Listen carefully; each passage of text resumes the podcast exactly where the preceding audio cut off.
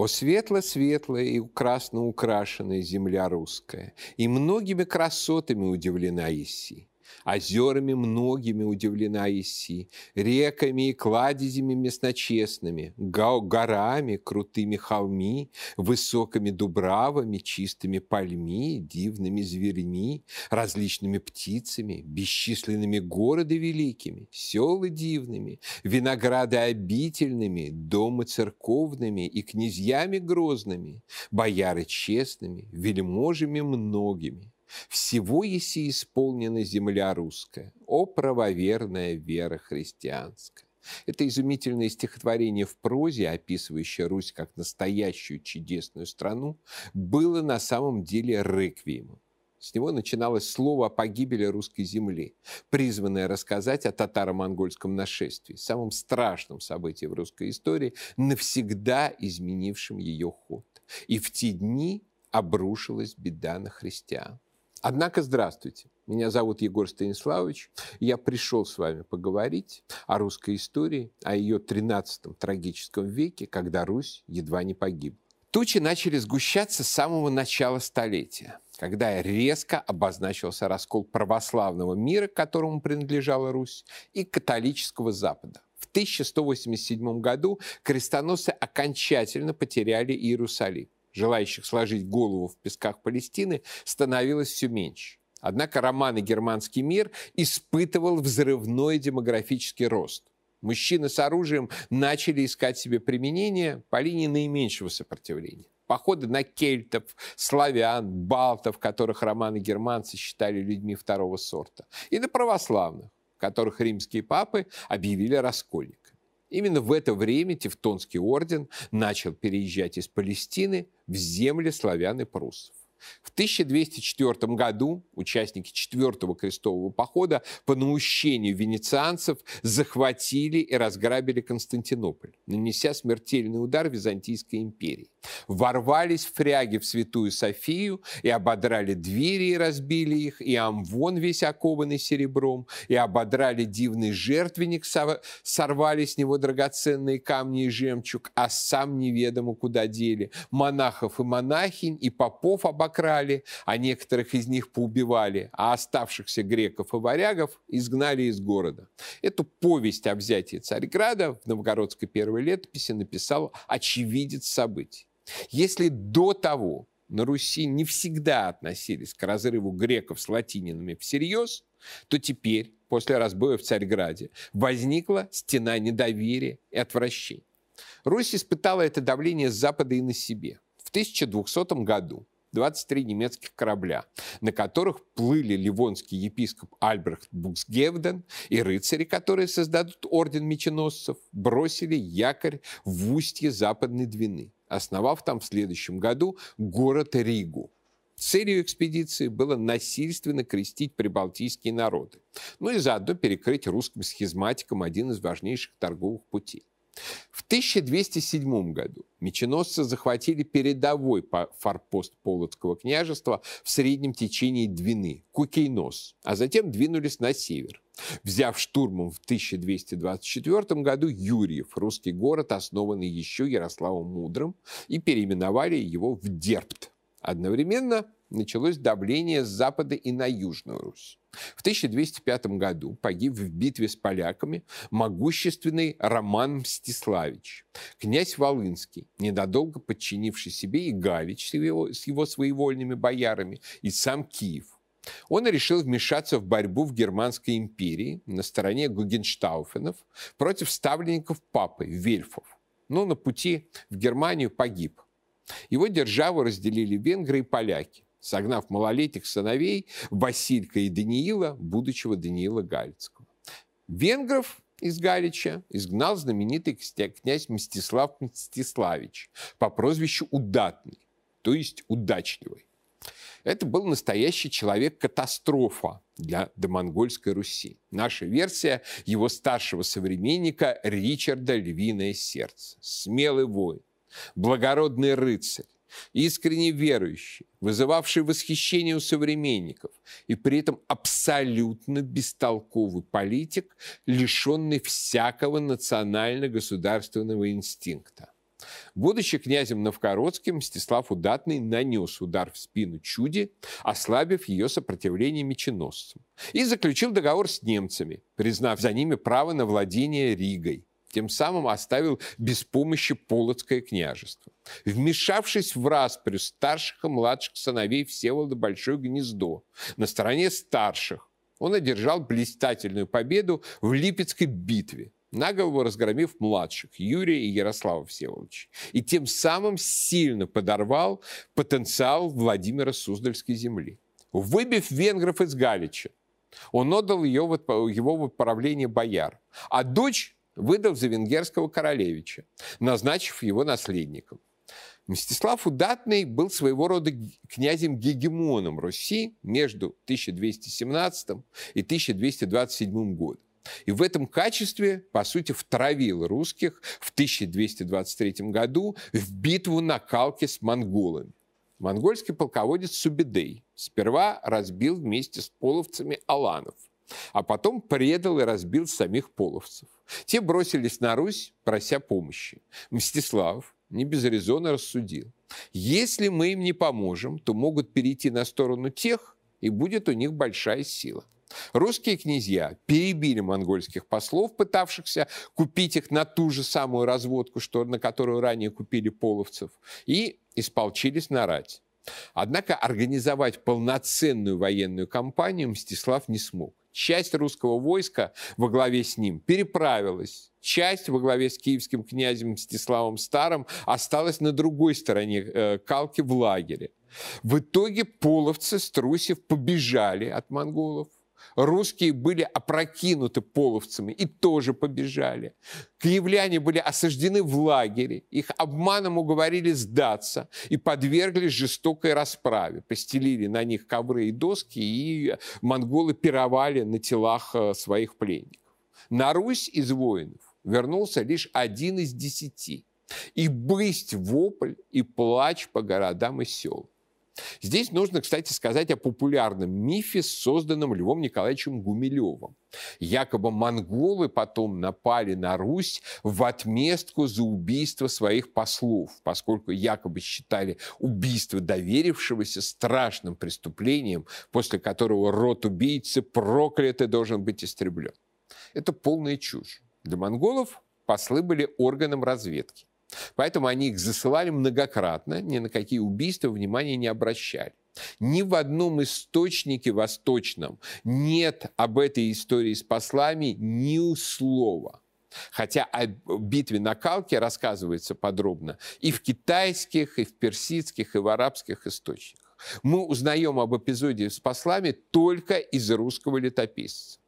Сами с монголы с послами не церемонились. А главное, Рашид один, придворный летописец монгольских правителей Ирана Хулагидов, а, с очень большим подъемом рассказывает о том, как Хабул-хан, прадед Чингисхана, перебил с помощью женщин и слуг послов империи Цзинь. Он сказал невесткам и служителям, убьемте посланных, а если вы уклонитесь, я убью вас. Все согласились, напали с ними на посланных, убили их и вынесли душу невредимой из того события. Если бы монголы действительно верили в то, что им приписывал Гумилев, род Чингисхана считался бы проклятым после этой истории. Но ничего подобного не было. Миф о месте за послов – выдумка. Выдумка, в общем-то, с, с целью обеления монголов и обвинения жертвы, то есть русских. После Калки монголы отступили от границ Руси, так как их разбили волжские булгары и мордва. И южно-русские князья, забыв о народе неведомом, начали после смерти Мстислава десятилетнюю разорительную войну за контроль над Киевом и южно-русскими землями. В этой войне столкнулись коалиции Михаила Всеволодовича Черниговского и коалиция Даниила Романовича Волынского, будущего Галицкого. Соперники захватывали и жгли у друг друга города и села, наводили половцев и венгров. В итоге в войну вмешался новгородский князь Ярослав Всеволодович из Суздальского дома и занял Киев. Ярослав был как раз в зените своей славы.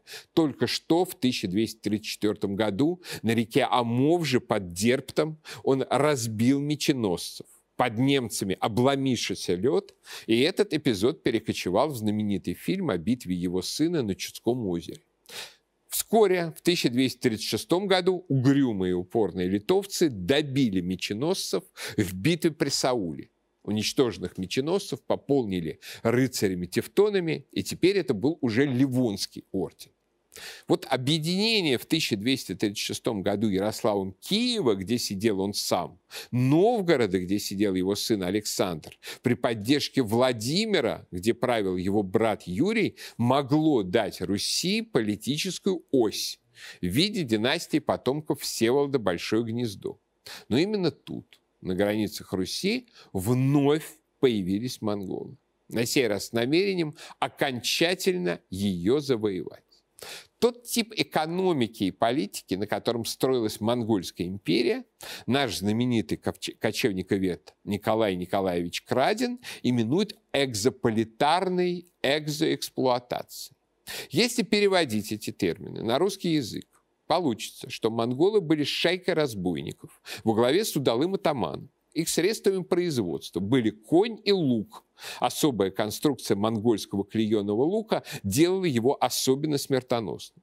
Управлять завоеванными монголы не хотели и не любили. Организационной деятельностью заниматься не умели, но очень любили грабеж, набеги и получение дань. Вожак монгольской шайки Тимучин, он же Чингисхан, был по происхождению, кстати, не скотоводом-кочевником. Он был охотником, с психологией хищника. Массовая загодная охота, когда животных огромной территории сгоняли в узкий вольер и там забивали без числа, долго была главным ритуалом монгольской империи. Чингисхан был чрезвычайно жесток и мстителен, умея подчинять себе людей и наводить порядок. Ну, этого самого по себе было все-таки недостаточно, чтобы создать империю в половину Евразии. Он ее и не создал на момент его смерти особо впечатляющих размеров держава Чингисхана не имела. Она включала в себя только Монголию, часть Северного Китая и часть захваченной им Средней Азии, Хорезма в настоящую паневразийскую империю ее расширили сыновья и внуки, наступая по всем направлениям сразу. В Китай, в Иран и Персию, а, на Руси в Европу. И за ними явно стоял кто-то поумнее.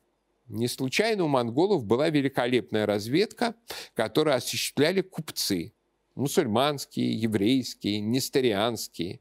В общем, те, кто не одно столетие торговал по Великому Шелковому пути. Собственно, главным геоэкономическим смыслом создания Монгольской империи и стало формирование единого государственного образования по всему Шелковому пути. Историки экономики это называют «великая торговая экспансия XIII века», обогатившая в особенности итальянцев, генуэзцев и венецианцев. Монголы явно знали, где остановиться. Подойдя на пару конных переходов к Венеции, они повернули назад. Не стали они двигаться и на входивший в мировую торговую сеть Новгород. Будем считать это все просто совпадением. Особенностью монгольских завоеваний было то, что они были первой в истории кочевой империи, умевшей систематически брать штурмом города скажем, русские князья часто затворялись в городах, рассчитывая на то, что кочевники перед стенами бессилят. Но с монголами так не проходило. И дело было не в освоенных им китайских боевых машинах, а в чудодейственном средстве под названием хашар. Осадив город, монголы распускали по его окрестностям охотников и пригоняли большое количество пленных. Эти пленные рыли рвы, строили осадные машины, подгоняли тараны к башням, лезли на стены. Надзором за Хашаром занимались отряды лучших воинов, богатуров. Вот столкнувшись с таким живым щитом, защитники русских городов а зачастую, зачастую оказывались просто деморализованы. Как стрелять в своих? Ну и в любом случае тогда большая часть ударов приходилась по своим, а не по монголам. Вот это не знавшая ни чести, ни жалости Орда во главе со старшим внуком Чингиса Батуханом и обрушилась на Русь зимой 1237 года. перед этим практически под корень вырезав Волжскую Булгарию. Была стерта с лица земли Рязань. Она позднее возродилась лишь в другом месте. Под Колумной рязанцы и остатки владимирцев дали серьезный бой. Погиб сын Чингисхана Кулькан, но противостоять потоку монгольских стрел русские не смогли. Затем пали после ожесточенного сопротивления Москва и Владимир. Разорены Тверь и, и Торжок. Монголы двинулись в сторону Новгорода, но повернули назад. Если не искать конспирологических причин, то дело просто. Они не хотели быть отрезаны наступавшей э, весной новгородскими болотами. А в тылу все еще действовал и собирал войска Юрий Всеволодович, великий князь Владимирский.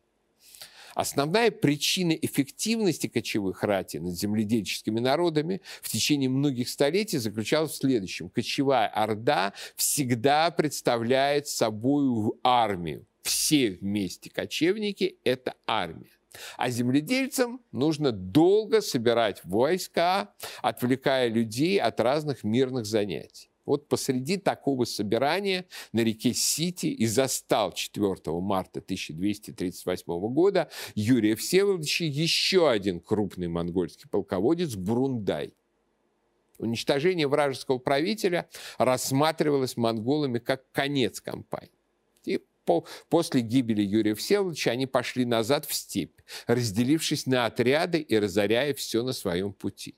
И тут выяснилось, что порознь они ну, не так уж сильнее русских. Это доказал маленький городок Козельск, не сдававшийся Батыю 7 недель и взятый штурмом только после подхода других отрядов.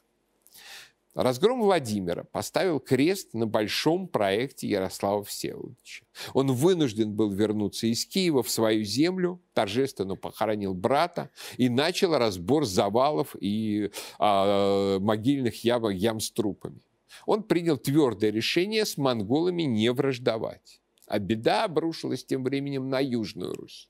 Снова спорившие за Киев Михаил Черниговский и Даниил Галицкий в момент монгольского нашествия почему-то оказались оба в Венгрии. Столицу Руси оборонял воевода Даниила Дмитр. Она была полностью разорена, так же, как раньше был разорен Чернигов. Причем, по всей видимости, Даниил Галицкий ввел перед этим какие-то переговоры с монголами и был уверен, что Галицко-Волынскую землю и Киев Батый не тронет. Но его обманули. Затем монголы разбили поляков, чехов, немцев, венгров, дошли до Адриатики, после чего Батухан загадочно повернул назад. Возможно, получив известие о смерти своего дяди Угидея что оставило его один на один со своим злейшим врагом, сыном Угидея Гуюком, который готовился стать следующим ханом. Теперь Батый стремился максимально обустроить свой улус Джучи, который войдет в позднейшую историю как Золотая Орда. Русские земли, особенно северные, невозможно было превратить в монгольские пастбища. Требовалось их эксплуатировать, получая дань всеми способами. Так началось знаменитое татаро-монгольское иго. Авторы, отрицающие его реальность и рассказывающие о неком союзе Руси с монголами, на мой взгляд, не имеют совести. Монголы разоряли Русь набегами, как централизованными, так и разбоем на низовом уровне. Ее обложили тяжкой данью. Причем первоначально эту дань собирали монгольские сборщики напрямую. Введен был налог кровью на поставку как воинов, так и ремесленников. И это не говоря о множестве пленников, угонявшихся при каждом набеге. В Крыму, в Кафе, нынешней Феодосии, предприимчивые генуэзцы основали колонию, главным профилем которой стала работорговля русскими и кавказскими пленниками, вывозившимися на восток и в Европу в огромных количествах. За столетие жизни Руси бок о бок сначала с Ордой, а потом с Крымским ханством через Кафу были проданы миллионы русских рабов. Чудесный курортный город орошен потоками слез. А там до сих пор не стоит даже памятника жертвам. Епископ Владимирский и Суздальский Серапион произнес в 1274 году такую проповедь. Не пленена ли бы земля наша, не взяты ли гради наша, не вскоре ли подоши отцы и братья наши трупием на земле, не видены ли жены и чада нашего плен, не порабощены быхом горькую работу от иноплеменник. Все уже к сорока лет приближает томление и мука, и дани тяжкие на ныне пристанут, глад, мор живот наших и в сласть хлеба своего изъесть и не можем. В сласть хлеба своего изъесть и не можем. Вот такой вот русско-ордынский союз. Однако несправедливо обвинять русских князей в том, что они якобы из мелкого властолюбия покорили Русь монголам, а надо было призвать западных союзников и дать отпор кочевникам. Никакого намерения реально выручать Русь Запад не высказывал. Его интересовало, чтобы Русь выручила Запад от возможной монгольской угрозы и, приняв католичество, таскала бы каштаны из огня. Все, что могли сделать русские государи в этой ситуации, выбрать оптимальную стратегию выживания народа, цивилизации и государства. И какая стратегия была оптимальной, можно судить по тому, кто выжил, а кто нет. Первым в Орду был вызван Ярослав Всеволодович, получивший ярлык не только на Владимир, но и на Киев и признанный старейшиной всех русских князей. Батый явно хотел сделать Ярослава своим своеобразным заместителем по Руси. Существует даже версия, что вдового князя женили на какой-то из Батыевых сестер, а затем он отправился в столицу Монгольской империи Каракарум, где участвовал в Курултае по выбору хана Ярославу давали место выше многих монгольских князей и всех иностранцев. Он рассматривался как полномочный представитель Батыя.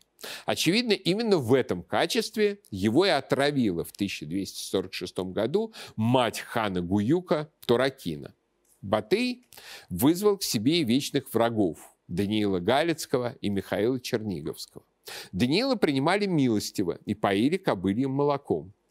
А вот с Михаилом последовала жестокая расправа. Благочестивый князь категорически отказался пройти языческие очистительные ритуалы и был зарезан вместе со своим боярином Федором и прославлен церковью как мученик. Конечно, Батый мог и закрыть глаза на поведение Михаила, но, очевидно, решил, что два соперничающих князя для русского юга – это слишком много. Вместо Ярослава в Орду, а затем в Каракарум отправились его сыновья Александр и Андрей. Александр к тому моменту был уже в ореоле национального героя. После разгрома Руси на новгородские земли началась синхронная атака с запада. В июле 1240 года шведы попытались пройти через Неву и захватить Старую Ладогу. Александр с дружиной и наспех собранным войском нанес захватчикам стремительный удар. Невская битва прославила множество героев, чьи имена сохранились в житии святого Александра, и считалась заступничеством святых Бориса и Глеба. В сентябре 1240 года немцы захватили Изборск, разгромили шедших к нему на помощь Псковичей, осадили Псков и заставили его признать над ним власть Ливонского ордена. Затем построили в новгородской земле крепость Копори. Александр Невский, после ссоры с новгородцами, вернувшийся на княжеский стол, вернул все обратно. Захватил Копорье, освободил Псков и Изборск, начал разорять окрестности Дерпта, а когда против него выдвинулось сильное ливонское войско, разбил его на льду Чудского озера. Западные соседи осознали, что представление о слабости Руси несколько преувеличено. Хотя это не означало конца немецкой агрессии. Э, однако Русь постепенно начала переходить в контрнаступление которое развернулось во всю мощь уже после смерти Александра. Великая война 1267-1269 годов была попыткой Новгорода отобрать часть датских владений в Эстонии. Кульминацией войны стала грандиозная Роковорская битва, не выявившая, впрочем, однозначного победителя.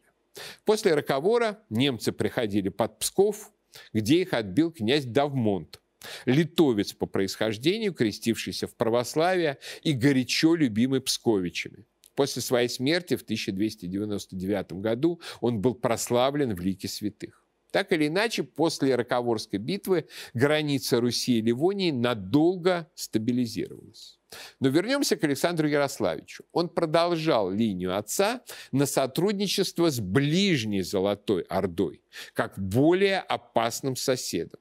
Хотя версия о том, что он побратался с сыном Баты Сартаком, является сочинением писателя Алексея Югова.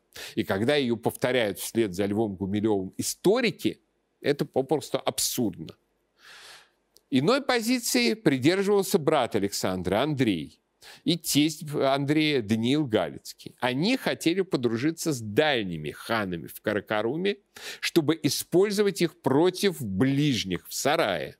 Результатом стала абсурдная комбинация. Александр вернулся из Монголии в 1248 году с бесполезным титулом киевского князя, а Андрей с реальным титулом князя Владимирского. Так распорядилось правительство вдовы хана Гуюка Агульгамиш. Правда, продолжалось это недолго. Вскоре Батый добился избрания великим ханом своего ставленника Мунке. Отправил на Русь против Андрея в 1252 году Неврюеву рать. Она разорила Владимирские земли. Одновременно Батый привел к покорности Даниила Галицкого. А Александру Ярославичу, напротив, было дано великое княжение Владимирское. Утверждение, что Александр поехал в Орду с доносом на брата, это фантазия Василия Андреевича Татищева, не имеющая никаких оснований. Батыю не надо было доносить на Андрея, он и так смотрел на него, как на врага. Напротив, Александр сумел потом вернуть Андрея на Русь и кое-как примирить его с ханом. Княжение Александра Невского пришлось на самый тяжелый период монгольского ига. Сарай и Каракарум консолидировались. На Руси появились имперские сборщики налогов – баскаки. Великому князю пришлось провести татарскую налоговую перепись в Новгороде, преодолевая сопротивление не только новгородцев, но даже собственного сына Василия. Однако у Александра Ярославича была четкая цель – сохранить северо-восточную Русь в качестве геополитического субъекта и навсегда привязать к ней Новгород. И того, и другого он в значительной степени добился. Великое княжество Владимирское после Александра Невского сохранилось и перешло под власть его династии. Когда в 1262 году между воцарившимся в Орде братом Батыя ханом Берке и получившим власть в Каракаруме Хубилаем, основателем империи Юань, возник конфликт, и монгольская империя начала распадаться на части, в русской земле единовременно возникла цепочка восстаний против имперских баскаков. Во Владимире, Суздале, Ростове, Переславе-Залесском. Это все были важнейшие города Александра. И, конечно, такие дружные мятежи оставшиеся безнаказанными и с его стороны, и со стороны ордынцев, не могли вспыхнуть без ведома и инициативы князя. Так Русь освободилась от дальнего ига. Вместо монгольских сборщиков, как правило, купцов-мусульман, дань начал собирать сам великий князь. Это предоставило ему дополнительную власть и возможность маневра средствами. Однако зависимость от ближней Орды по-прежнему оставалась. Александр скончался в ноябре 1263 года после поездки в Орду, в ходе которой пытался отмолить Русь от военного набора для войны Берке против его иранских родственников. Часто Александру противопоставляют Даниила Галицкого, как борца с ордынским игом. Однако это не так. Даниил прежде всего боролся за, на, за наследство своего отца. Всю жизнь провел в войнах и интригах. Интриговал с венграми, интриговал с монголами, интриговал с римскими папами, принял вероотступническую унию с Римом, чтобы получить помощь и королевскую корону. Разочарованный этой политикой, Кирилл, бывший канцлер князя, поставленный по его инициативе митрополитом Киевским, покинул и Галич, и Киев, переехал во Владимир к Александру Ярославичу. Митрополит стал ближайшим помощником князя и первым заговорил о его святости. Под, под руководством Кирилла II Русь отклонила Леонскую унию, которую подписал в 1272 году византийский император Михаил Палеолог, вернувший себе Константинополь и надеявшийся вероотступничеством откупиться от крестоносцев. А Даниилу Галицкому его нетвердость в вере на пользу не пошла. Он сам отказался от своих униатских проектов после фактического предательства папства, хотя королевским титулом очень гордился. Но завязанность Галицко-Волынской земли с Западом была настолько сильной, что при преемниках Даниила она была растащена на куски Польшей, Литвой и Венгрией. Вообще, монгольское нашествие уничтожило большую часть между княжеских споров на Руси. Погибло большинство династий. Черниговские Ольговичи, Смоленские Ростиславичи. По большому счету выжили только Владимира Суздальские Юрьевичи. А то, что оказалось за пределами их власти, было растащено хищными соседями. И подвиг Александра Невского был в том, что его земля устояла. При погребении митрополит не случайно назвал Александра «солнцем земли Суздальской». А новгородский летописец написал так. «Дай, Господи, милостивый, видеть ему лице Твое в будущий век, и же потрудись за Новгород и за всю русскую землю».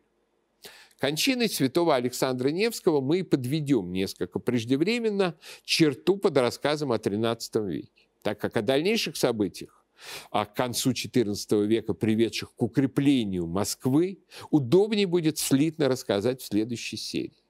Ну а на сегодня я прощаюсь. Ну, наш разговор не кончен.